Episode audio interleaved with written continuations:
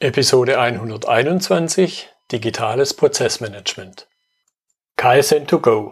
Herzlich willkommen zu dem Podcast für Lean-Interessierte, die in ihren Organisationen die kontinuierliche Verbesserung der Geschäftsprozesse und Abläufe anstreben, um Nutzen zu steigern, Ressourcenverbrauch zu reduzieren und damit Freiräume für echte Wertschöpfung zu schaffen, für mehr Erfolg durch Kunden- und Mitarbeiterzufriedenheit, höhere Produktivität durch mehr Effektivität und Effizienz an den Maschinen, im Außendienst, in den Büros bis zur Chefetage. Heute habe ich Michael Tarach bei mir im Podcastgespräch. Er ist Teamleiter bei der Advisori FTC GmbH. Er beschäftigt sich dort mit digitalem Prozessmanagement. Hallo, Herr Tarach. Hallo, Herr Müller, grüß Sie. Klasse, dass Sie dabei sind. Sagen Sie noch zwei, drei Sätze zu sich als Person. Ja, sehr gerne. Also zunächst, ich bin, äh, mein Name ist Michael Tarach. Ich bin Teamleiter, wie schon gesagt, bei der Advisori FTC GmbH in Frankfurt am Main. Ähm, die Themenschwerpunkte, die wir betreuen im digitalen Prozessmanagement, sind unter anderem das klassische Prozessmanagement, natürlich das digitale Prozessmanagement, die Transformation vom klassischen ins digitale Prozessmanagement. Hier begleiten wir den Kunden ganzheitlich ähm, durch die Transformation zu einem digitalisierten Unternehmen. Aber äh, was wir auch anbieten, sind beispielsweise äh, Tools wie Process Mining, RPA, was man natürlich nur mit digitalen Prozessen anwenden kann. Aber wenn Kunden das von Anfang an wollen und das als Zielsetzung festgeben, dann freuen wir uns auch dem Kunden diesen äh, Wunsch zu erfüllen. Zu mir kurz, ich bin seit über zehn Jahren Unternehmensberater im Prozessfeld, habe schon äh, so manches Kundenprojekt erfolgreich ähm, hinter mich äh, gebracht und äh, ja, freue mich, äh, dass ich heute äh, zu diesem Interview eingeladen wurde. Ja, prima. Jetzt vielleicht zum Einstieg nochmal eine Begriffsklärung, dass, dass wir zwei und vor allen Dingen aber eben auch die Zuhörer das klar haben. Was ist in Ihren Augen jetzt am Prozessmanagement digital? Computer sind ja jetzt nicht erst vor zwei Jahren erfunden worden. Und eben, was sind so die Unterschiede zum, Sie haben es klassisch genannt, ich würde es jetzt mal einfach im Kontrast analoges Prozessmanagement. Wo sehen Sie den, den Knackpunkt, den Unterschied da? Äh, ja, sehr gerne. Ähm, in, in erster Linie muss ich sagen, Digitalisierung äh, kommt bei den Leuten ja immer verschieden an. Die einen sehen in der Digitalisierung dass alles automatisch läuft, sie werden durch Roboter ersetzt und so weiter. Aber man muss einfach den klassischen Sicht, äh, Blickwinkel äh, aus unternehmerischer Sicht sehen.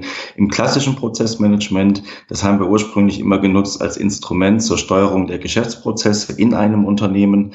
Ähm, der Fokus lag hier auf einzelnen Prozessen, die wir betrachtet haben um beispielsweise, wie äh, Sie auch immer verfolgen, den Lean-Gedanken, um äh, Unrat äh, zu identifizieren, aber auch um Prozesse zu optimieren. Das war, wie gesagt, immer auf der Prozessebene einer Abteilung gesehen, dass jede Abteilung halt wusste, welche Prozesse habe ich in meiner Abteilung, wofür bin ich zuständig und wie kann ich diese Prozesse optimieren.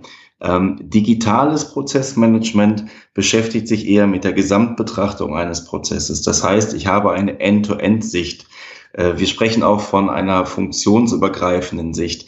Das heißt, äh, wir äh, begleiten den Weg des Kunden durch das Unternehmen quasi von dem Wunsch, den der Kunde äußert, über den Vertrieb im Unternehmen, über die Abwicklung, über die Zahlung, bis am Ende das Ziel des Kunden erfüllt ist. Das heißt, ähm, für mich heißt digitales Prozessmanagement und wann ist ein Prozess digital, wenn ich eine Gesamtbetrachtung habe, ähm, sei er jetzt IT unterstützt oder im, äh, im Sinne einer Workflow Engine Workflow gesteuert, äh, oder automatisiert. Ich kann ähm, dem Kunden sein Bedürfnis ähm, erfüllen oder sein Produkt, was er anfordert, erfüllen und kann ihm die entsprechende Dienstleistung geben, weil ich halt weiß, wie mein Unternehmen aufgestellt ist und wie dieser End-to-End-Prozess der Leistungserbringung am Ende aussieht.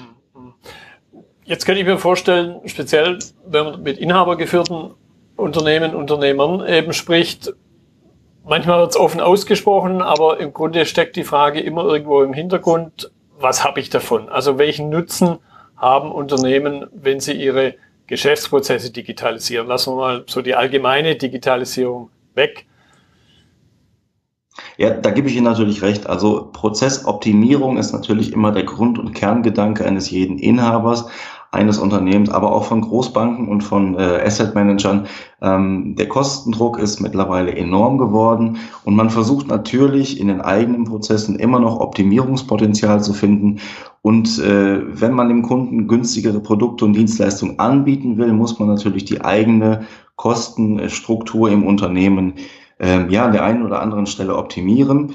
Ähm, was habe ich für einen Nutzen davon? Also in erster Linie ist ja die Digitalisierung ein, eine Änderung des Kundenverhaltens. Kunden wollen mittlerweile ähm, schnelle Erreichbarkeit bei Banken. Ich spreche jetzt einfach mal in dem Sektor, wo wir größtenteils unterwegs sind, also Banken und Versicherern ähm, als äh, Beispiel. Ähm, Kunden erwarten schnelle Erreichbarkeit über eine Vielzahl von Medien, äh, seitdem wir im Social Network unterwegs sind, seitdem die Firmen ihre Blog-Einträge haben. Ähm, man kann äh, mit Hotlines chatten und so weiter und so fort. Äh, das können wir sicherlich noch Ewigkeiten ausführen. Das als Beispiel, äh, warum diese Digitalisierung äh, wichtig ist, um einfach den Kundennutzen zu unterstreichen und, und gerecht zu werden. Ähm, welchen Nutzen habe ich an sich? wenn wir jetzt nicht von ähm, ja, Digitalisierung sprechen, Kunden ähm, müssen sich eigentlich immer mal wieder mit den eigenen Prozessen beschäftigen, um Optimierungspotenziale sichtbar werden zu lassen. Ähm, uns ist aufgefallen im, in der Praxis, dass viele Unternehmen gar nicht wissen, welche Prozesse wirklich im Unternehmen wie ausgeführt werden. Ähm, dazu vielleicht nachher noch etwas äh, zum Stichwort Process Mining. Das hilft nämlich dazu, äh, einfach mal zu visualisieren, äh, was habe ich für einen Prozess, beziehungsweise wie wird der wirklich in meinem Prozess gelebt. Ähm, der Fokus an und für sich, den wir jetzt haben in einem digitalen Prozessfeld, ähm, der liegt ganz klar auf dem Kunden. Und den Vorteil, den ich als Geschäftsführer habe, beziehungsweise ähm, als Unternehmen, ähm, dadurch, dass Kunden neue Produkte erfragen, neue Dienstleistungen, bieten, bieten sich für mich natürlich auch ganz neue Geschäftsfelder und ganz neue ähm, Ertragswege, die ich erschließen kann. Ähm, Kosten kann ich äh, natürlich äh, einsparen und senken durch Automatisierung. Äh, alle Welt spricht von künstlicher Intelligenz ähm, die die Arbeitsplätze verändert und Roboter, die ähm, ja, Arbeitsabläufe ersetzen können. Aber im, im, im grundlegenden Sinne ist es das auch, ähm, was ich auch immer äh, dem Kunden gesagt habe, eine effizientere Allokation der Ressourcen, weil ich Automatisierungen habe und so weiter. Äh, zusätzlich habe ich natürlich auch noch äh, künstliche Intelligenz, die Arbeitsplätze verändert. Aber ähm, zusammengefasst, ich habe Chancen und einen großen Nutzen äh, für Unternehmen, die sich äh, zur Digitalisierung hinbewegen und am Ende auch das Ziel, digitalisiert zu sein, erreicht haben. Mhm. Jetzt hatten Sie es gerade angedeutet, so, so ein paar Aspekte rausgepickt. Was sind so die, die typischen Elemente der Digitalisierung? Wo greift man da an? Ja, ich würde gar nicht mal von Elementen reden, sonst, sonst denkt man sich, ich habe einen Katalog, äh, den muss ich jetzt äh, abarbeiten, damit ich digitalisiert bin. Ähm, ich muss einfach Wege finden, um eine gewisse Transparenz zu bekommen in der digitalisierten Welt. Äh, Welt. Ein Beispiel, ähm, wenn ich ähm, einen äh, Kreditantrag beantrage, dann möchte ich als Kunde natürlich über Bearbeitungsfortschritte informiert werden. Und das geht nur, wenn ich äh, beispielsweise einen äh, digitalisierten Prozess habe, der mir pro Prozess und Arbeitsschritt gleichzeitig per Workflow eine Mitteilung gibt, wie der Status meiner Bearbeitung aussieht. Oder ich muss eine Effizienz bewirken, äh, mit was auch immer, in einer digitalisierten Landschaft. Beispiel, ähm, ich will einen Kreditvertrag im Internet binnen Minuten abschließen als Kunde. Das ist einfach mein Anspruch. Und da muss ich die als Unternehmen die Prozesse hinterlegt haben, damit ich dem Kundenwunsch entsprechen kann. Dann muss ich natürlich äh, immerhin äh, darauf achten, dass ich äh, eine gewisse Flexibilität habe. Das heißt, wir haben äh, eine Menge an Innovationen, die auf den Markt gespült werden. Wir haben regulatorische Themen. Wir haben viele Veränderungsthemen, die die Banken in Prozesse einbringen äh, müssen, die sie integrieren müssen. Und das ist natürlich ähm, bei Weitem schneller zu gewährleisten, wenn ich meine Prozesse digitalisiert habe, beziehungsweise äh, wenn ich meine Prozesse relativ schnell anpassen und ändern kann. Und als, ja, als eines der letzten äh, wichtigen Punkte würde ich ansprechen, die datenbasierte Entscheidungsgrundlage. Ich habe durch die Social Medias, durch Social Networks unheimlich Massen an Daten, die ich bewältigen muss, die mir aber auch unheimlich Aufschluss über Kundenbedürfnisse geben. Und gerade diese Kundenbedürfnisse muss ich auswerten und ich kann meine Prozesse auf Basis von Kennzahlen analysieren. Das heißt, ich kann mir Durchlaufzeiten anschauen, ich kann mir Zeit- und Kostentreiber identifizieren, ich kann mir Unrat aus den Prozessen äh, rausdividieren, ich äh, sehe genau, an welcher Stelle machen wir Schleifen und so weiter. Das sind äh, nach wie vor auch Prozesseigenschaften, die für mich einen Nutzen bringen als Unternehmen, um einfach dynamischer und schneller zu werden. Ich höre jetzt so ein bisschen raus, im Grunde, wie, wie es ja auch im, im Lean-Management, wenn man sagen wir, über klassische Prozessoptimierung redet, Lean Management diskutiert auch nicht drüber, was mache ich im Detail hier und da und überhaupt, aber definiert halt einen, nehmen wir es mal Meta-Prozess, nämlich einen KVP. Mhm. Kann man von sowas Ähnlichem auch von einem typischen Digitalisierungsprozess reden? Und wenn ja, wie würde der aussehen?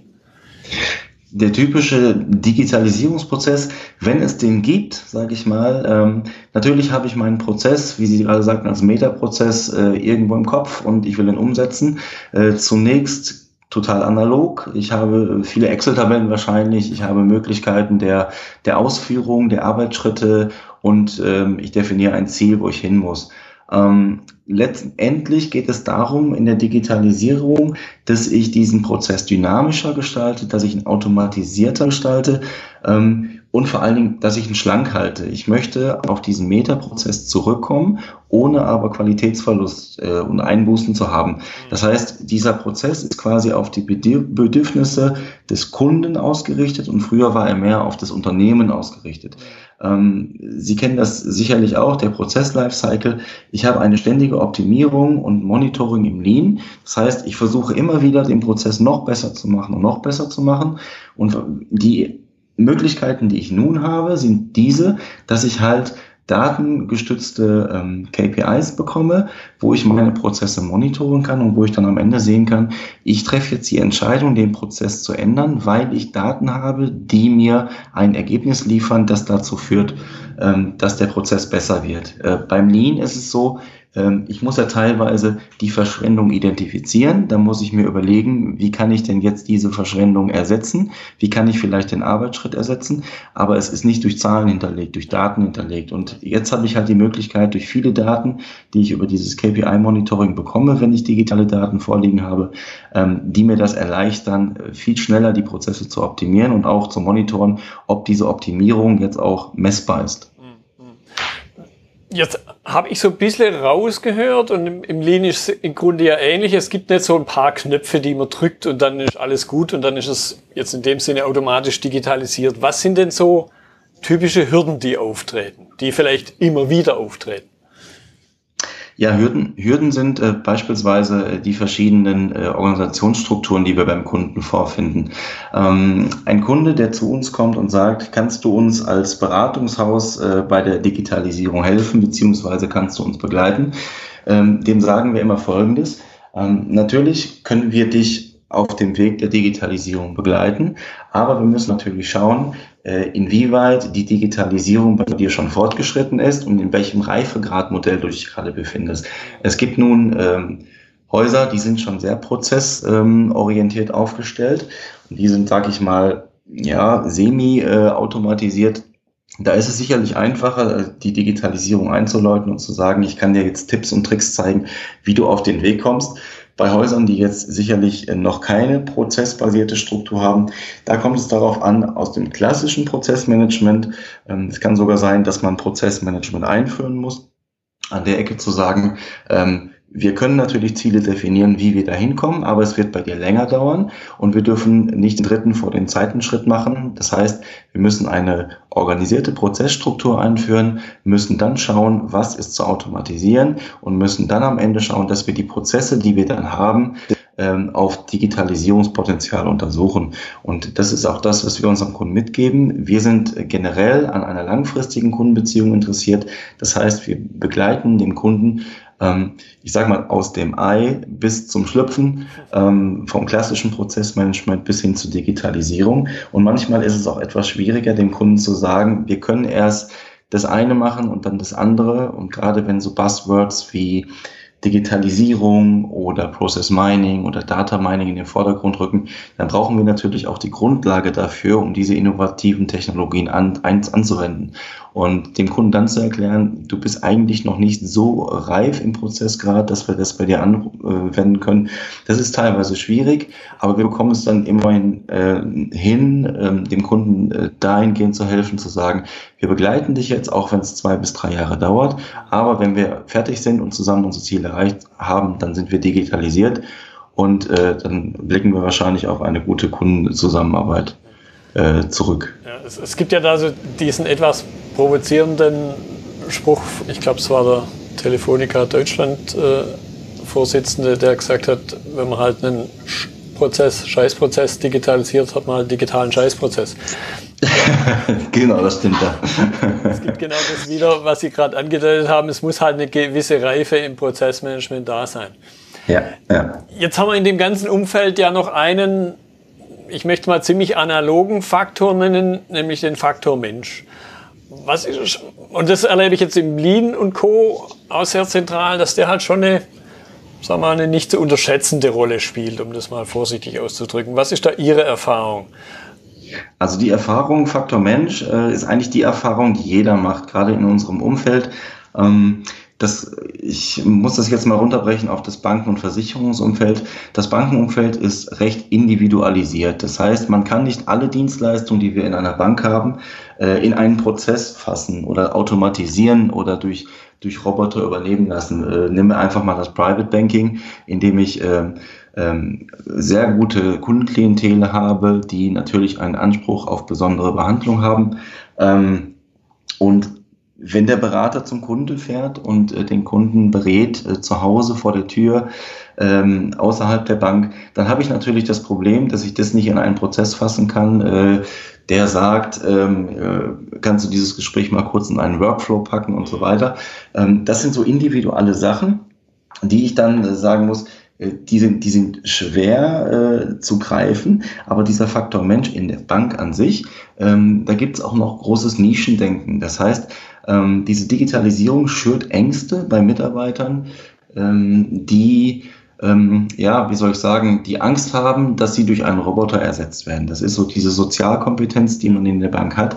Ähm, das wird in vielen anderen Industrien auch so sein. Man darf es nicht unterschätzen. Die Digitalisierung, die kann erst dann funktionieren, äh, wenn die Führungskultur auch digital gelebt wird. Das heißt, wenn von oben herab gesagt wird, wir werden digital, das hat folgende Änderungen, äh, äh, trägt es mit sich oder in sich. Und äh, wir müssen das tragen, wir müssen das unterstützen, weil sobald ich einen äh, ich sag mal, einen Gegenpol habe zur Digitalisierung, zu Leuten, die sich auch nicht verändern wollen, dann habe ich ein Problem, weil das sind letzten Endes die Leute, die meine Prozesse in den Arbeitsschritten ausführen. Und äh, diese Leute muss man einfach abholen. Man muss ihnen sagen, die Roboter werden euch nicht ersetzen, sondern die Roboter nehmen euch Arbeit ab. Ähm, und euer Job wird in den nächsten zwei, drei Jahren ein ganz anderer sein. Aber es wird noch ein Job sein, eine andere Stellenbeschreibung vielleicht oder etwas, wo man sich rein entwickeln muss. Ähm, diese Ängste, die sieht man immer wieder, die haben wir auch bei unseren Kunden mitgenommen, ähm, aber es ist teilweise recht ähm, transparent und man muss dem, äh, dem Mitarbeiter auch transparent gegenüberstehen. Das ist, Digitalisierung heißt nicht, wir bauen Arbeitsplätze ab, Digitalisierung heißt, wir werden kostengünstiger, wir können äh, dem Kunden Dienstleistungen anbieten, die es vor zwei Jahren noch nicht gegeben hat und du kannst ein Teil davon werden, äh, das Unternehmen weiter voranzubringen, indem du eine andere Aufgabe übernimmst, als die Aufgabe, ähm, ich sag mal, standardisierte Aufgaben wie Stammdaten äh, in ein System äh, eingeben und so weiter. Das können natürlich dann Computer übernehmen, aber wie gesagt, dieser analoge Faktor Mensch ist dabei wirklich nicht zu unterschätzen und viele Projekte scheitern auch, weil man diesen Faktor Mensch halt nicht mit einbezogen hat. Ja, mir ist jetzt gerade bei dem, was Sie erzählt haben, klar geworden, im Grunde gibt es ja sogar hier auf der, sag mal, auf der anderen Seite, also sprich auf der Kundenseite, habe ich so rausgehört und wenn ich mal selber mich als Bankkunde betrachte, da spielt, glaube ich, der Faktor Mensch eine noch größere Rolle.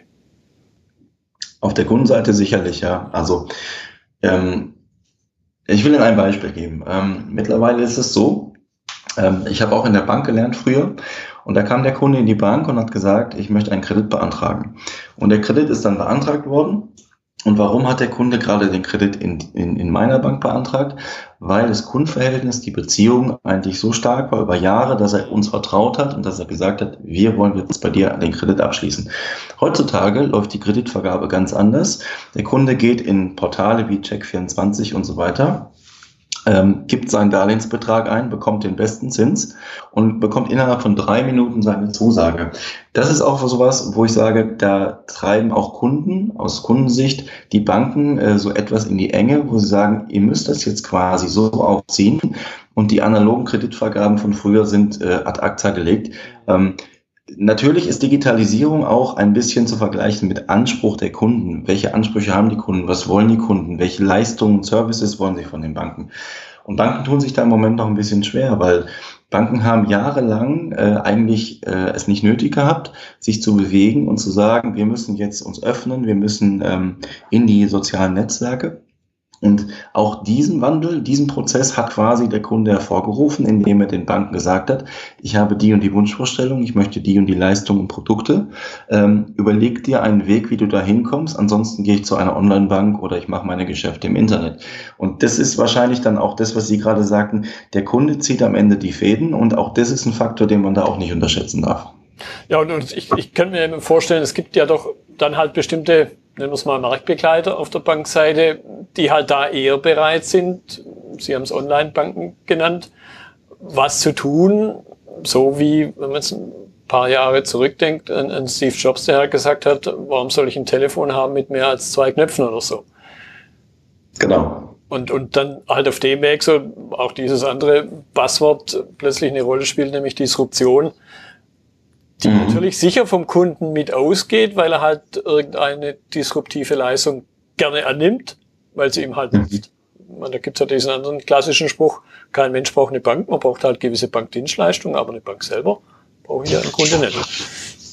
Ja, definitiv, definitiv. Also es wird sich zeigen, äh, wie sich der Bankenmarkt in der nächsten Zeit ähm, entwickelt. Und ich bin sicher, dass gerade diese Digitalisierung, äh, die so vor knapp zwei Jahren begonnen hat, ähm, immer weiter äh, das Online-Angebot auszubauen, diese klassischen Dienstleistungen in, in ja, in digitale Dienstleistungen umzuwandeln und ähm, schneller zu werden und äh, auch Angebote an den Markt zu bringen, äh, am Wochenende. Ich äh, setze mich am Kunden, also ich äh, muss selbst sagen, ich habe eigentlich, wenn ich sowas nachfrage, immer nur Zeit, samstags und sonntags mich dann damit zu beschäftigen und dann sind die Filialen geschlossen. Und das ist auch so ein Gedanke, ähm, den gab es vor, ich sag mal, 10, 15 Jahren noch gar nicht, dass ich mich am Wochenende mit meiner Bank auseinandersetzen kann und kann Dienstleistungen abfragen, die ich dann auch bekomme. Ich bekomme Kreditzusagen und so weiter und so fort. Das wird sicherlich das digitale Zeitalter der nächsten, der nächsten fünf bis zehn Jahre auch noch beschäftigen und es werden sicherlich noch viel, viel mehr Dienstleistungen angeboten, äh, von denen wir heute noch gar nicht denken, dass sie überhaupt angeboten werden können. Jetzt habe ich mir in der Vorbereitung einen Punkt überlegt, der mir jetzt immer mal wieder begegnet. Klassisch ERP-System als sagen wir, einen gewissen Ausdruck von digitalen Prozessen, ERP-System, computergestützt und so weiter. Da erlebe ich ja auch ganz oft und, so der klassische Spruch von ERP-Systemherstellern ist ja, unsere Konkurrenz ist nicht, sind nicht die anderen ERP-Systemhersteller, sondern ist Microsoft Excel. Mhm. Und äh, das, mir kam da so der Gedanke, das lässt sich ja auch auf, auf unser Thema jetzt übertragen.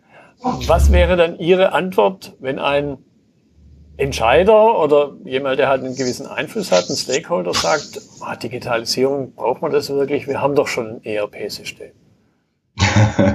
ja, es ist ein gutes Beispiel aus dem Leben, äh, ist mir wirklich schon begegnet.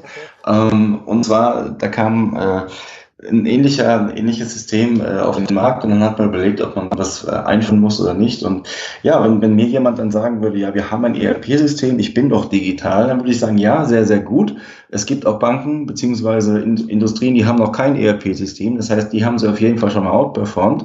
Aber worum geht es eigentlich bei diesen ERP und bei diesen Datensammlungssystemen? Es geht ja eigentlich darum, dass ich diese Massendaten, die ich äh, empfange und speichere aus Kundenbeziehungen, aus, aus ähm, Prozessen, dass ich diese Daten auch für mich umwandle und nutze und äh, aus diesen Daten schlaue ähm, ja, Schlüsse und die richtigen Erkenntnisse ziehe ähm, und, und dann auf meine Prozesswelt anwenden kann. Es geht ja darum, warum sammle ich Daten? Ich sammle Daten gerade in solchen Systemen, damit ich am Ende eine gewisse Auswert Auswertbarkeit habe. Das heißt, äh, kann ich meine Prozesse durch diese Daten besser bewerten? Kann ich durch diese Daten eventuell Kundenwünsche eher realisieren oder eher identifizieren? Ähm, und so weiter. Und da würde ich den Entscheidern ganz klar sagen, äh, es ist gut, dass du ein ERP-System hast und äh, mittlerweile geht es auch quasi ohne ERP-System gar nicht.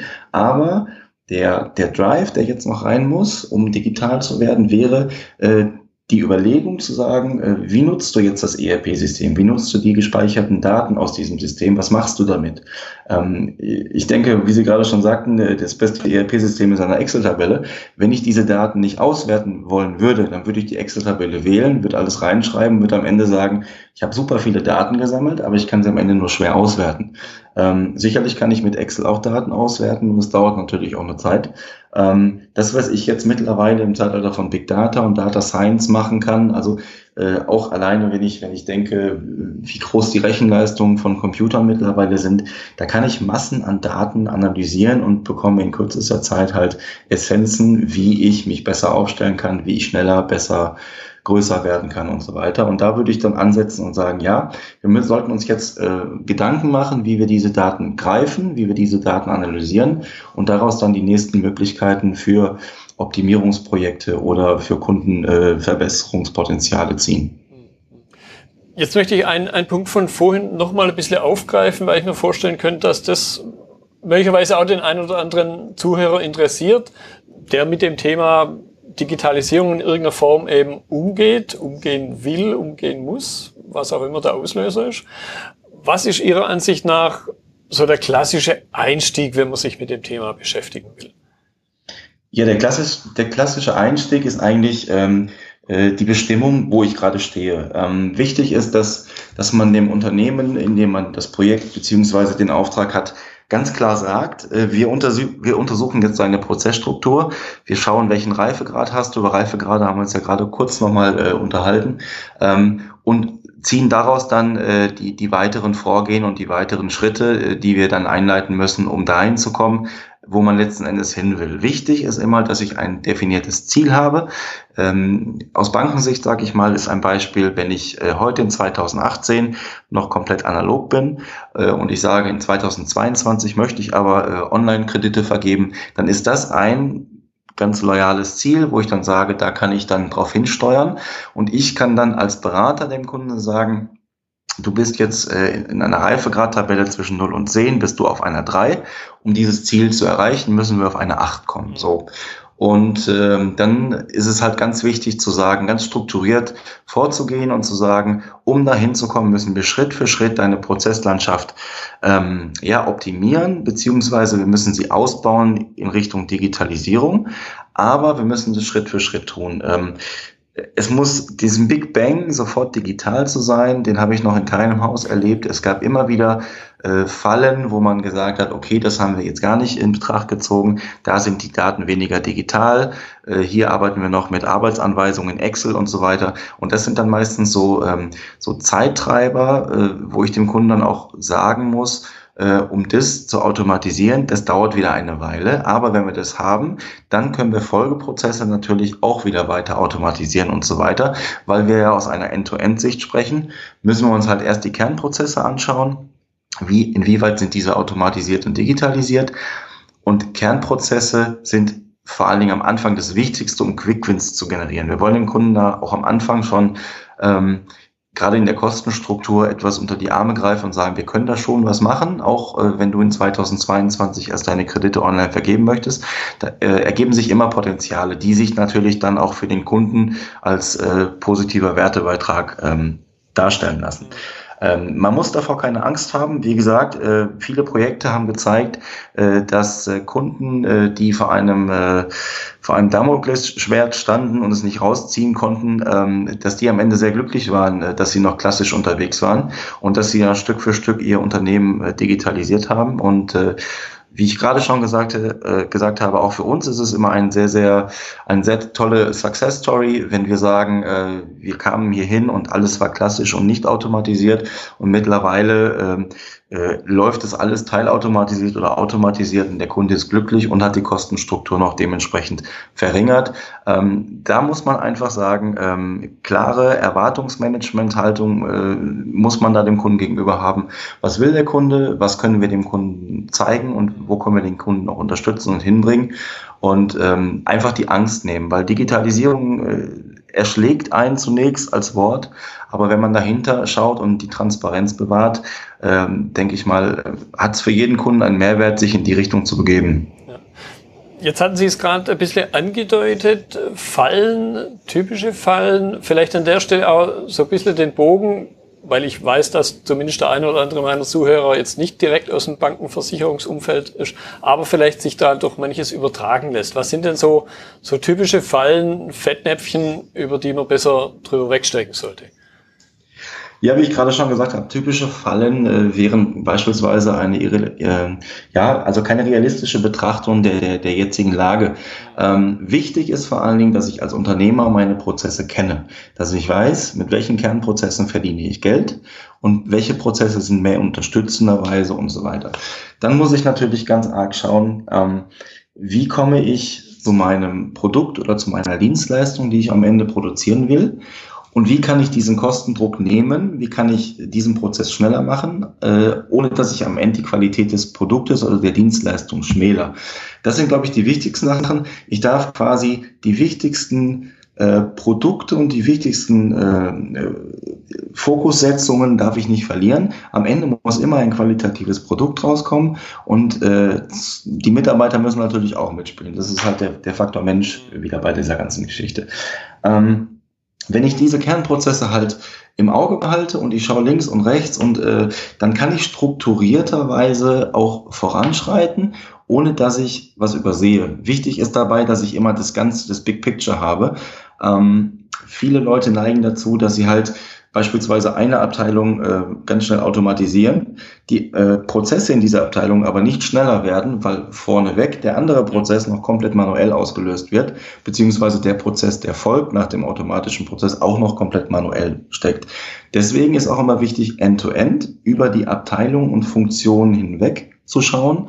Und das ist eine große Falle, die viele nicht äh, berücksichtigen, äh, diese Sicht end-to-end. -End. Ähm, wir waren in einem großen Landesbankprojekt, äh, da war es ähnlich. Ähm, da haben wir eine Projektlandkarte aufgesetzt und man hat gesehen, dass alle Abteilungen dezentral funktionieren. Das heißt, jede Abteilung kannte seine Prozesse, aber keine Abteilung wusste, was kommt nach meinem Prozess, beziehungsweise was kommt vor meinem Prozess.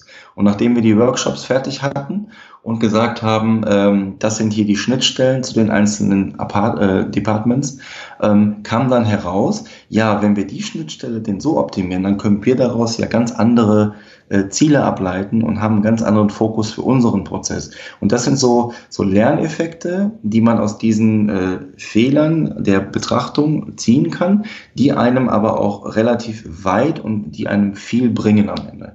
Und äh, ja, ich kann nur jedem raten, die End-to-End-Betrachtung ist quasi der Standard mittlerweile auf dem Weg zur Digitalisierung. Und ähm, gerade in dieser Betrachtung versteht man auch, was passiert äh, neben mir? Was passiert in diesem Mosaik, das ich gerade betreue?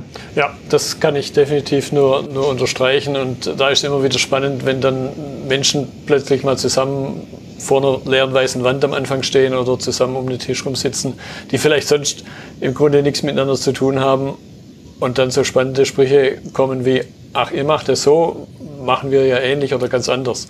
Also genau. auch, auch Doppelarbeit. Ja. Herr Tarach, ich danke Ihnen für Ihre Zeit. Ich glaube, da waren einige spannende Aspekte mit drin, die wir, auch wenn wir uns jetzt sehr stark auf Banken und Versicherungen übertragen haben, aber es waren auch viele Punkte drin, die sich, denke ich mal, auf nahezu alle anderen Branchen übertragen lassen. Ja. Deshalb, danke nochmal für Ihre Zeit. Sehr gerne. Ich danke Ihnen, Herr Müller. Das war die heutige Episode im Gespräch mit Michael Tarach zum Thema digitales Prozessmanagement. Notizen und Links zur Episode finden Sie auf meiner Website unter dem Stichwort 121. Wenn Ihnen die Folge gefallen hat, freue ich mich über Ihre Bewertung bei iTunes. Sie geben damit auch anderen Linieninteressierten die Chance, den Podcast zu entdecken. Ich bin Götz Müller und das war KSN2Go. Vielen Dank fürs Zuhören und Ihr Interesse. Ich wünsche Ihnen eine gute Zeit bis zur nächsten Episode Und denken Sie immer daran, bei allem, was Sie tun oder lassen, das Leben ist viel zu kurz, um es mit Verschwendung zu verbringen.